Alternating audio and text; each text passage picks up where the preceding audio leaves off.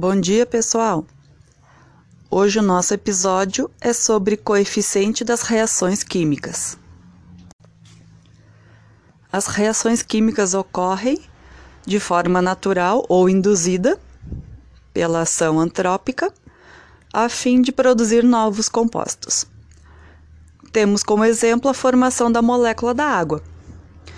Para que essa molécula uh, tenha sua formação, é necessário unir hidrogênio e oxigênio. Esta união do hidrogênio com oxigênio é uma reação química. Quando escrevemos as reações químicas, normalmente aparecem números na frente da simbologia dos elementos. Estes números são os coeficientes, que indicam a quantidade de substâncias, de compostos, de elementos que vão participar da reação química.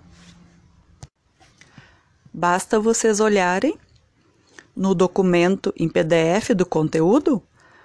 Na frente do hidrogênio tem o número 2, na frente do oxigênio não tem um número, mas sabemos que é o número 1.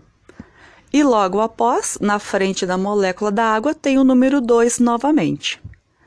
Então, isto indica que para a formação da molécula da água, de duas moléculas da água, né, mais precisamente, precisamos de dois hidrogênios e um oxigênio.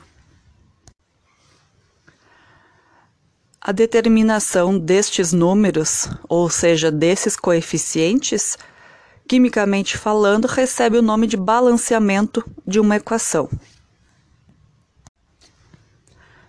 Balancear uma equação significa que qualquer elemento que estamos trabalhando na reação química, ele não pode sumir, entre aspas, né? Ele não pode deixar de aparecer como produto da reação. Obedecendo então a lei de Lavoisier, que todos vocês já conhecem. Existem duas maneiras para fazermos o balanceamento das equações. A primeira é o método das tentativas e a segunda é o método da oxirredução. Hoje falaremos sobre o método das tentativas. Neste método, nós colocamos os coeficientes uh, de maneira empírica, ou seja, sem metodologia alguma. Vamos colocando números aleatórios na frente dos nossos elementos químicos e balanceando conforme a tentativa que se faz. Entre aspas, ele pode ser chamado de o um método dos chutes, porque nós chutaremos, entre aspas, números na frente dos elementos e vamos fazendo o cálculo de cada elemento. Observem o exemplo da página 2 do documento do conteúdo de vocês. Precisamos fazer o balanceamento do N2 com o H2. Sabemos que quando unimos estes átomos, tem a formação do NH3, que é o que está indicado pela seta do exemplo. Como faremos o balanceamento então? Primeiro, eu preciso olhar a quantidade de cada elemento que eu tenho nos reagentes e no produto. Reagentes, então, é antes da flecha. Temos dois nitrogênios e dois hidrogênios. E o produto? Temos um nitrogênio e três hidrogênios. Então, olhando para essas quantidades, elas não são iguais e elas precisam ser iguais. Colocamos então números aleatórios na frente destes elementos, como aparece para vocês também ali na resolução da equação.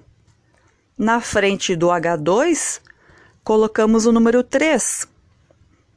E sempre lembrando, todos os números que colocamos aleatoriamente na frente dos elementos, eles precisam ser multiplicados por todos os elementos que vierem a seguir. Ou seja, assim que colocamos aquele número 3 na frente do H2, a partir de agora estamos dizendo que antes da reação nós temos 6 hidrogênios, porque 3 vezes 2 é 6. Continuamos com 2 nitrogênios e colocamos o 2 no produto logo após a flecha, indicando que também, então, temos dois nitrogênios como produto e seis hidrogênios também como produto. Porque o 2 colocado na frente do NH3, lembremos que precisamos multiplicar aquele número 2 por todos os elementos que vêm a seguir. Ou seja, antes da reação, temos dois nitrogênios, seis hidrogênios. E depois da reação acontecer, também temos dois nitrogênios e seis hidrogênios. Ou seja, a equação está balanceada obedecemos à lei de Lavoisier. O episódio, então, sobre coeficiente das reações utilizando o método das tentativas encerra-se por aqui.